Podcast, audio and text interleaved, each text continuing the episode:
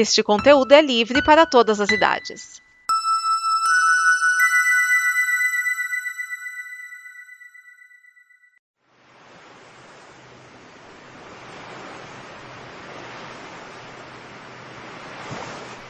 O começo do ano fica muito mais leve. Quando você ri, se descontrai com as nossas conversas aqui no Blue, o programa de bloopers, coisas que não foram ao ar e maluquices da turma da Combo. Então vamos lá, vamos com um pouco mais de Blue.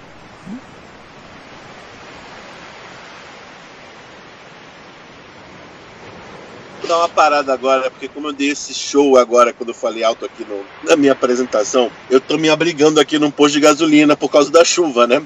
A galera que tá se abrigando olhou pra cá assim, tipo, cara, o que esse maluco tá fazendo no carro? Com quem que ele tá brigando, sabe qual é? eu tava pra usar pra comentar isso com vocês. É isso que eu achei um pouco estranho. Eu, eu, achei um pouco estranho, porque, tipo, em 12 horas os caras descobriram que era a Shield, que era eles. Não era, eles não foram atrás do Hubert Murdoch, o diretor do, do FBI, eles preferiram ir atrás da Shield. Eu achei um pouco conveniente, vai. Mas tudo ah, bem. eles são alienígenas, gente. É, a tecnologia ultra avançada, pelo diretor do FBI. Não, não é o, não é esse cara, cara, o diretor Rupert do FBI. Murdoch é o dono da Fox. Não, desculpa, eu confundi. É outro Murdoch que era o diretor do FBI em 94. Eu lembro do caso do Arquivo X, que falavam pra cacete nesse tal de Murdoch. Eu lembro do. Eu posso ter errado o primeiro nome, entendeu? Mas era um outro Murdoch também. Mas enfim, independente. Chegaram lá o pessoal da Shield, os caras em 12 horas conseguiram. Ok, eu, eu tô impressionado, na verdade, com isso. Os caras são muito foda. Os Screw não são pouca coisa. Porque pensa só, eles conseguiram chegar numa das maiores agências de espionagem do mundo antes mesmo do Samuel Jackson saber que eles estavam lá. E ele era o melhor agente que eles tinham disponível. Não, o Samuel Jackson, no Nick Fury sabia que eles estavam lá. Ele, e ele é o melhor agente que os caras tinham disponível no planeta. Oh, oh, recupera, recuperando aqui uma informação pro Miane. Miane, o diretor do FBI em 95 era Louis J. Frey, tá? Ah, J, então, pessoal, é, J. Free. Então eu acho que eles mudaram o nome do cara pro Arquivo X pra puxar o saco do produto do dono da Fox. Ah, você acha? É, eu acho. Nossa, agora. tá sabendo legal, hein, cara. Eu, eu pensava que era um documentário Arquivo X. Nunca pensei que eles iam usar nome falso. Puxa, tô impressionado agora, viu? Inclusive, Eu tô assustado. Vídeo é verdade, né? Também. Pô, mas aqueles casos insólitos que aco- acontecem não acontecem? Pô, vocês estão estragando a minha vida. É, o governo nega a existência, né? Então. Mulder, eu tenho. Como é que é aquele episódio dos Simpsons? Mulder, eu tenho que. Eu tenho que verificar esse carregamento de drogas que chegou agora em Nova Jersey. Ah, eu não sei por que que o FBI tem que se preocupar com essa coisa. Coisas tão banais, né? E pra quem conhece os quadrinhos do. Bom, por que com esses quadrinhos esquece? Porque não, Nós não já te digitar, falamos né? Dos quadrinhos, tem os vídeos do Okili. Não, não. Eu acabei de falar dos vídeos do Não, o que Okili. eu queria comentar é que se você Não, conhece não os vai comentar. Eles não vão te ajudar. Acabei cara. de falar dos quadrinhos. Acabei de falar. Falei, Okili, tem a playlist, vai lá ver. História de publicação. Carol Danvers foi estuprada pelo próprio filho. Ok. Pra, pra ela engravidar do filho, que é o cara que a engravidou. Pra ela se nojo. apaixonar pelo filho. É, é o, é o aquele maluco que viaja no tempo lá, eu esqueci o nome dele. Não, Ele não viaja no tempo, ele é do limbo. Tá. Olive, só pra você entender. A Carol Danvers um belo dia tava grávida. Em três dias ela deu a luz. Quando ela deu a luz, o cara virou adulto. E ele falou: Oi, meu nome é Marcos e eu te engravidei para você ter a mim como filho. E eu usei a máquina pra te engravidar e também pra você se apaixonar por mim quando eu nascesse. Bom, ele, ele não, ele não falou isso na hora, falou isso, ah, foi descobrir depois. Quando ela conseguiu voltar. É assim, fo- foi aos pouquinhos. Não, Gente, um pouquinho vocês não, ainda ela levam embora em com conta ele. essa porcaria. Que que é isso, né? Vamos, vamos Então, o tocar, meu- o vamos meu- do o meu pelo único de comentário- Vamos resumir, pra quem vai assistir esse filme, pra quem assistiu, esquece quadrinhos. Não, eu tô- Exato, a dica era dar falando esquece isso- os quadrinhos. é Eu de estou falando É a isso para a Liv, não para a edição. Porque eu falei de estúpido e a Liv deu uma intervenção meio de surpresa, tipo, como assim? Ah, eu não sabia. E aí eu expliquei a história muito resumidamente, que não vai estar na edição final. O único comentário que eu queria fazer é: se você leu quadrinhos, esqueça. É a única coisa que eu quero dizer. Eu ac... Puta Só que- isso. Ponto. Eu quero pontuar isso. Acabou. Mas ele já falou isso. Você, pode falar acabou de falar isso. super-herói. acabou de falar. Senhor Jesus, ó, Gente, vocês Senhor podem Jesus, falar o que eu vocês vou- quiserem, o Skills vai cortar. ó, ó, Senhor Jesus, eu estou pedindo 10 segundos, 10 segundinhos. Se você me libera por 10 segundos, não fala nada. Ele concordou, vou ligar o timer. Puta que pariu, que caralho do cacete de merda da bosta da puta que te pariu! Usei 7. Obrigado, Jesus. Eu tenho 3 de bônus. Então vai tomar no cu e tá tudo em ordem. Ainda dá pra otimizar esse tempo.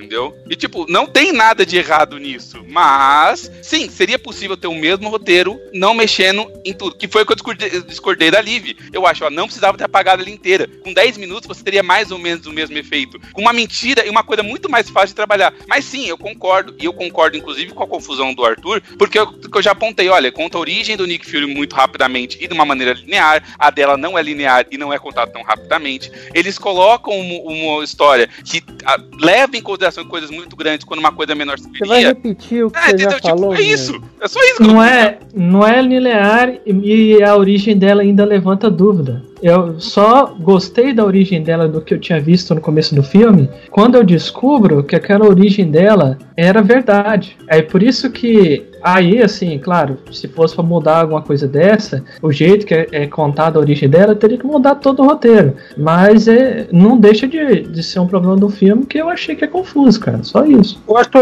eu vou Agora- te dar o mesmo conselho que eu dou sempre pro Miane. Escreve uma carta, manda pros estúdios da Marvel, de repente eles te contratam. Não, eu acho que é o seguinte: não é um personagem linear, é um personagem cheio de camadas. Vocês estão querendo uma coisa linear de uma personagem que é cheio de camadas. Com, com uma personalidade mais forte, com um histórico mais complexo. Então, naturalmente, é mais difícil contar não só as origens, como, insisto, as motivações dessa personagem. Tinha que se criar essa estrutura para que a Carol Danvers fizesse a jornada de herói dela e descobrisse a essência dela e as reais motivações. Sem essas camadas propostas pelo roteiro do filme, ia ser realmente a solução mais fácil e nem precisava ter filme. Porque sem, sem, sem reprogramação ou sem apagar a memória dela, ela mandaria na porra toda. E aí, pra que filme, né? Então, eu penso dessa forma. Como é um filme de re- redescobrir alguém, re- descobrir as suas motivações e a partir de suas motivações mais elementares, você se imbuir do espírito de herói e aí assumir o seu papel no mundo, precisava dessas camadas porque é uma personagem com várias camadas. Eu prefiro pensar dessa forma. Vocês acharam que é um personagem Agora- com várias camadas? Eu acho.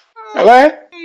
Vinícius, lembra quando você me perguntou do Tesseract? Eu respondi, naquele momento eu já sabia que não tinha como ela perder, porque era impossível esse negócio não estar na mão do Nick Fury 20 anos depois. Naquele momento, nenhum deles era uma ameaça pra mim. Eu não tive nenhum medo em momento algum que eles fossem vencer, nem que eles chegassem com toda a armada crew ali. E detalhe, eu já sabia que os Skrulls também não eram uma ameaça naquele ponto do filme específico, porque quando o cara viu o Major do Infinito, que eu sei que é o Major do Infinito, que eu sei que é um item que faz milagres no universo, ele largou a mão e disse que se for essa merda eu quero abraçar minha criança aqui. Então naquele momento do filme não tinha mais ameaça nenhuma. Nada era ameaça. Na- os caras podiam chegar com o Ronão. a- absolutamente. Os caras podiam chegar com Eu o planeta discordo ali. veementemente e, e discordo catolicamente. Então Mas você. é, é Porque o que é a gente vê é- todos os promocionais. Desculpa, eu esqueci, concluí.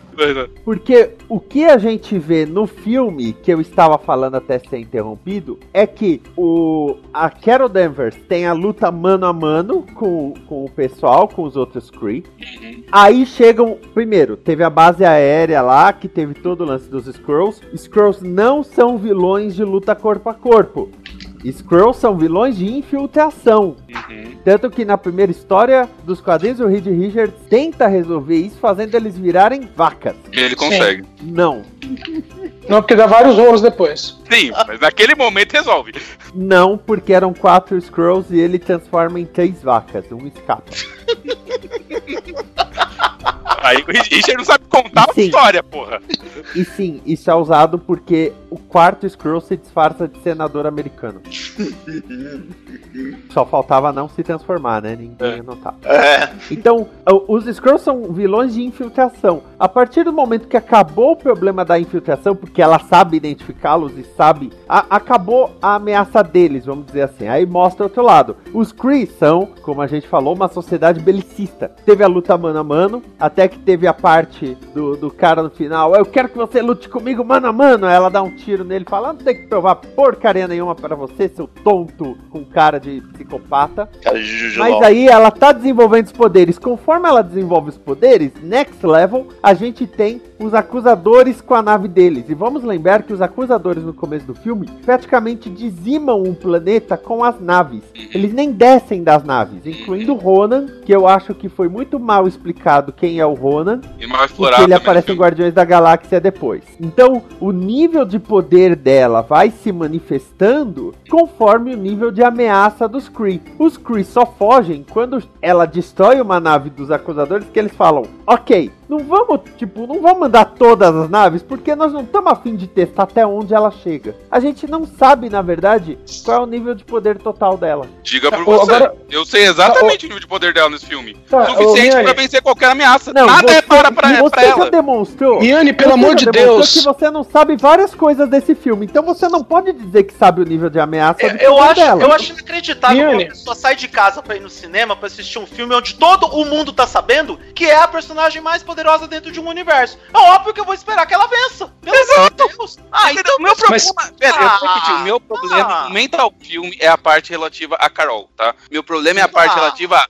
vilões não me aparentam ameaça, isso não é exclusividade desse filme. Eu acho que, por exemplo, se ela pegar o Homem de Ferro 2, o Chicote Negro também não apresenta uma ameaça. Eu acho que se você pegar, sei lá, o Tron também não apresenta uma ameaça. O Loki é a primeira coisa no universo Marvel que apresenta alguma ameaça real. Então, tipo, esse filme incorre nos mesmos erros normais de qualquer outro filme da Marvel. Ele não é um filme impecável, e sim, ele tem uma ótima jornada pra, Ca- pra Carol. O que eu, volto a informar, o que eu citei com a questão do Tesseract é, eu, naquele momento que foi o Tesseract, eu tinha certeza, não tinha como os vilões ganharem, não importasse quais vilões fossem, não por ser, ah, é- é- é- o, herói, o herói tem que ganhar, porque você pode ter situações em que o herói perde. Capitão América, Soldado Invernal é um exemplo clássico do Capitão América, no final dos contos, acabou perdendo pra ganhar, que perdeu o amigo dele pra conseguir salvar a Shield, perdeu a Shield pra salvar o mundo. Então, tipo, nesse caso não, eu já sabia de antemão, mas não vai perder, não- nenhum desses casos é uma ameaça, nenhum deles vai vencer de combate, nenhum deles vence no combate com ela. As naves dos acusadores, tanto faz, podiam ter jogado o dobro de bomba, ela teria parado do mesmo jeito, podiam ter jogado o planeta inteiro, ela teria parado porque, ah, o planeta não explode porque tá lá no futuro. Porque ela é protagonista do filme. Ah, Mas é isso que eu tô não sei o falando. que que a Meu gente problema vai não é com o protagonismo do filme, é o vilão. Mas você acabou de O falar que o problema é a Carol Danvers pra você. Não, o vilão é fraco. O vilão não apresenta ameaça. É isso que eu tô falando. Eu não tô falando. Daí, Miane, não importa. Miane.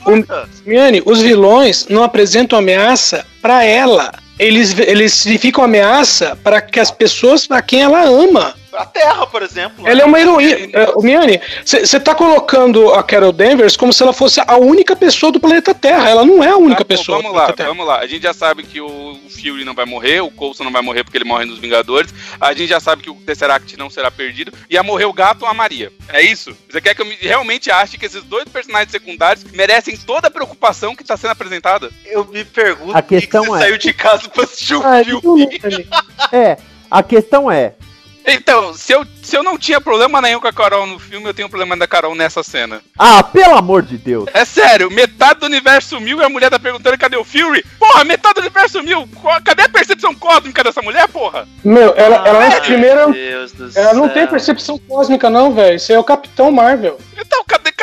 Poderes da mulher? É, é sério que tem que esperar o Nick Fury avisar pra ela? Que, ó, met- metade do universo foi pro caralho. Não sei se você Mas, percebeu. mas aí. peraí, peraí. Quem, quem que. ah, Para, para de falar. Quem é que foi que chamou ela pelo, pi- pelo page? Não foi o Nick Fury? Foi. Foi, O Nick Fury não era a única pessoa que tinha o page? era. Ela não respondeu o chamado do Nick Fury. Tá Então Ah, por que caralhos ela ia perguntar sobre a Viúva Negra, por exemplo? Não, eu quero saber por que, que ela tá Ah, perguntando. né? Para pra Eu pensar, pelo amor de Deus. A Não, única não, pessoa eu que quero ela tinha saber outra coisa. urgência, Ela falou, só me chama em caso de urgência. Quando viu que deu merda aqui na Terra, ela foi procurar o único cara que tinha o pager, que era o Nick Fury. Nem pergunta, por Cara, exemplo, tá o Viúva Negra. alterado, velho. Ah, pelo amor de Deus, a gente tem que aprender a pensar Miane, também. tá, né, tá forçando, Miane. Ah, não, para. Velho, Para, eu, eu pensa, né? gostaria muito mais se a frase que ela falasse é eu sei da emergência, estou aqui para ajudar. Que já seria uma coisa Ela não mais sabe. Ela não sabe o que aconteceu. Manda pro estúdio. Ah, não, metade do universo sumiu, ela não sabe. É isso que eu tô falando. Ela não sabe. Ela não sabe. Então não sumiu no universo, na parte do Sucupunhemos. universo dela? Olha só, sucupunhemos que ela tava lá com os Scrolls, ok? Que ela foi procurar um novo mundo pra eles. Ok, O, o novo mundo, o nome do novo mundo é Catavento. ok. Ela tava lá em Catavento com os Scrolls. Metade deles virou pó. Uhum. Qual foi a reação dela? Olhou e falou: Minha Nossa Senhora, aquele Thanos aprontou de novo? Ou foi: Eita, Peula! A reação, a reação dela foi: esquece que eu tô aqui salvando e que metade da raça que eu tô protegendo sumiu. Vou atender essa ligação de uma pessoa que eu, que eu vi pela última vez há 25 anos. Essa foi exatamente a reação dela. ela falou: Só quando for importante. Uhum. Considerando tudo.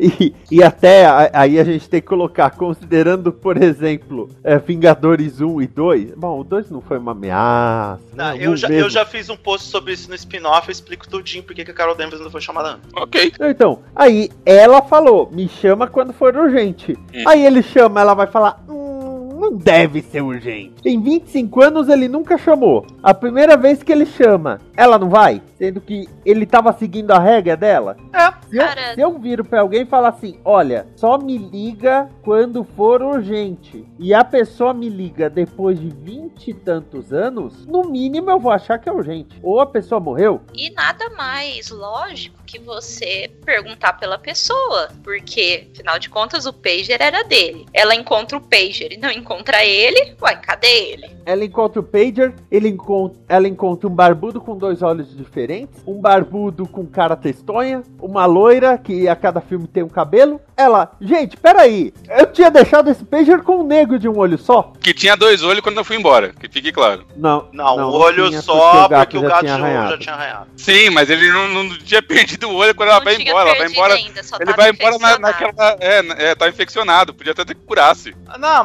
mas aí, ah, detalhe, né? Depende Só um arranhado, um olhinho arranhado é um detalhe. Pesso- Pessoas, independente disso, eu só achei que seria muito mais uma frase heróica e impactante ela virar e dizer algo do tipo vim aqui pra ajudar, do que cadê o Nick Fury? Considerando que ela também está no universo e que metade das pessoas do universo sumiram. Inclusive o próprio Nick Você não sabe onde ela estava, eu não sei onde ela estava, e provavelmente a cartinha que você escreveu para Papai Noel, dizendo: Papai Noel, olha, eu quero que a Carol Denver saiba que metade do universo desapareceu. Provavelmente essa cartinha também foi extraviada. Se ela estava em algum, se ela desapareceu. estava, se ela estava em algum ponto de- do espaço em transição, ela não sabe que metade do universo desapareceu. Até porque o Thanos desapa- fez desaparecer elementos vivos. Tá? Então, assim, se ela estava em ponto de transição de um planeta para outro, ela não sabe o que aconteceu. Ela só recebeu o pager, é a mensagem da Terra, bom, vou direto pra Terra. Até, Ela tava dormindo. até porque Imagina que ela tava 25 dormindo. anos é tempo suficiente para ela encontrar um lar pro, pro povo que ela tava que ela tava transportando, né? Que ela Na virou, verdade, ela virou, ela virou a agente imobiliária mais cara do mundo. Então, Na verdade, provavelmente ela tava em alguma guerra contra os Kree, né? É, Não, considerando, considerando que, Nesse meio- o que é- no Guardiões das Galáxias o Ronan é um cara que é considerado extremista porque os que largaram mão de guerra, não. É, o, nesse meio tempo, os Cris já deixaram de ser o império que eles eram, a ameaça Ah, deles. tá, beleza. Isso é falado em Guardiões das Galáxias, então, tipo, Não lembro. normal. Então, ô, Miane, pensa na, situação, por exemplo, do Homem-Formiga, no- na cena pós- pós-crédito de Homem-Formiga 2. Homem-Formiga, aliás, Homem-Formiga e a Vespa. Que ele tá lá no universo quântico, sem contato nenhum. Aí ele, pessoal, pessoal, pessoal. E aí mostra que o pessoal desapareceu. Ele não sabe o que aconteceu. Agora pega isso. extra- Trailer de Ultimato já mostram, né? é, agora pega isso e extrapola para três galáxias. Que ela fala assim, ó, isso aqui vai ter alcance de algumas galáxias. Então, uma altura dessa, ela pode estar a três galáxias de distância. É, aí, assim, ué, Meu, aí é aquela coisa, meu, é, é Ok, sempre- vocês acabaram de consertar a cena pra mim. Realmente não me ocorreu o, o- em determinado momento que ela podia não estar na presença de alguém, porque pareceu que ela ia ficar o. o- Bom, se bem que aí é aquele negócio dos quadrinhos me traírem, né? Nos quadrinhos o Capitão Marvel se declara protetor de uma raça, eu achei, ah, ela provavelmente vai ficar com os Skrulls at all, né, sabe? Mas, né, realmente não me ocorreu a ideia de que ela poderia não estar com nenhum deles. Essa Peraí, ideia não então, chegou a me ocorrer. é, é protetor de qual raça? Humana. Não. Inclusive ele briga com os Kree pra tomar conta da gente. Pode olhar nos quadrinhos. Quem faz isso é o Novar. É o Novar que faz isso? Não, o Marvel? Tanto que ele assumiu o codinome de protetor. Eu jurava que o Marvel era, inclusive, não era azul por conta disso, porque ele tava se disfarçando de terra. Marvel, ele é escolhido pela, pelo caos, pela ordem, trocentas outras entidades para ser o protetor do universo. Ele mantém o equilíbrio no universo. Ele é o então- campeão da vida. Era ele. Caos Ordem e o Tribunal Vivo, não é? É, eu, não eu nunca lembro quais são as duas entidades. Ah, não, é o. O, é, É o In-Betweener. é, Ego ou Ego? Não, Egon, que, Eon, não lembro, que dá o, a consciência Ok. cósmica dele, inclusive. Eu. Então, é. Só, só esclarecer uma coisa. O, o Miane, ela, ela não recebeu à toa, ela se sacrificou. Não, tudo bem, eu não tô reclamando disso, pessoal. Eu tô falando Você que não acho que tenha sido uma preocupação do roteirista. Assim, por mais que eu tenha achado muito legal e todo o empoderamento, eu achei que aquilo foi muito bacana, eu não acho que especificamente ele parou cena nenhuma daquele filme para fazer uma cena feminista, uma cena que fale sobre o feminismo. Eu, eu não acredito que ele tenha tido essa preocupação, ele só quis fazer um filme. Mas, assim, é ótimo ter um filme que empodere uma mulher por uma série de Eu questões. quero Mas eu acreditar. acho ele diferente de um filme de super-herói normal. Tá, Miane, eu quero acreditar que você viu pelo menos mais um filme dirigido ou pelo diretor ou pela diretora. Você viu algum? Eu não faço a menor ideia, porque eu não lembro o nome de diretor de filme. Só o Zack Snyder pra odiar. Tá, então o- deixa eu te apresentar Anna Boden, tá? E, e Ryan Fleck, é isso? Isso, Ryan. É, é parente do Ben? Não, e os dois são casados. E os filmes que eles fazem, eles fazem em parceria, tá? Ok. Então, os dois juntos, eles têm é, isso entre episódios de, de série de TV e filmes. E se você vê 10 minutos de qualquer um dos filmes que eles tenham feito, você vai ver que eles equilibram, é, é, socialmente, eles equilibram, equilibram no- nos filmes homens e mulheres. Ok. Tá. Eu, eu, eu Inclusive, senti mesmo bem equilibrado isso, eu não tô reclamando disso. Ah, Inclusive, eles são, é, são responsáveis por alguns dos episódios da série The Big C. Você sabe sobre o que, que se trata essa série? Nunca vi. É sobre câncer, basicamente. Tá? O protagonista E é sobre uma mulher- é, câncer nível 4 e mostra ela virando a vida dela em função do câncer. Tá? Então, eu já então entendi exatamente por que eu não assisti uma série dessas. Ô, Pessoal, então- deixa, eu dar deixa eu dar o aviso. Hum. Deixa eu dar o aviso aqui de que vocês sabem que o Esquias vai cortar tudo isso depois, né? sim, a gente sabe. Eu, eu só, eu só quero te situar o seguinte. Obrigado, Liv. Antes da gente falar assim, ah, eu não acredito que o roteirista. Ah, eu não imagino que o roteirista. Vamos ver o que o roteirista fez antes. E talvez você perceba que, ah, ele estava ali. Caramba, olha, isso aqui é exatamente o que ele fez naquele outro filme. Caramba, dá pra perceber esse roteirista fazendo outras coisas. Caramba, ele era mais profundo do que eu tinha pensado. Porque ele, E vamos- eles são. Ó, de- só um pouco. E vamos, Ó, pera lá, Mas, galera, não, mas vamos ele é mais profundo. galera, Não, calma. não, não, vamos amarrar a ponta disso daí. Quem manda na, quem manda na Marvel Studios quem é? Kevin Feige, certo? É isso. Kevin Feige tá falando nesse filme há cinco anos e ele tá falando sobre esse filme. Necessidade de termos uma heroína, necessidade de termos uma heroína para ser exemplo para as novas gerações. Essa mulher vai liderar o, o MCU daqui para frente. E sim, ele escolheu a Anna Bolden, Ryan Fleck por causa do perfil que o Edson acabou de falar. E sim, por causa de um discurso de empoderamento feminino. Ponto. Ah, ok. Então, conversa com Kevin Feige. Não, não tem problema nenhum, nem com Kevin Feige, nem com nenhum dos dois. Inclusive, eu gostei muito da citação que eles fizeram a Simone de Beauvoir, numa, numa cena mais pra frente, quando tá falando com a Inteligência Suprema. Não tem problema nenhum com isso. Só que, assim, na- eu, eu não senti um peso muito grande. Pode ser que, sei lá, já foi tão normalizado esse discurso que não é impactante. Mas daí tudo bem, eu sou burro, não tem problema. Eu aceito Não, mas, tranquilamente. não, mas não é pra ser um discurso impactante. É um discurso pra justamente não alcançar você e sim as meninas das novas gerações. As Então, mulheres desse- que foram assistir o filme. Não é pra atingir você, não é pra sensibilizar você, é pra sensibilizar Então, o por público. gentileza, Liv, você que tem a opinião mais importante no assunto, você se sentiu empoderada? A menina não falou até agora, fala aí. Lê. Exato, por isso. Era isso que eu queria interromper vocês aí, pra deixar ela falar. Tá, é...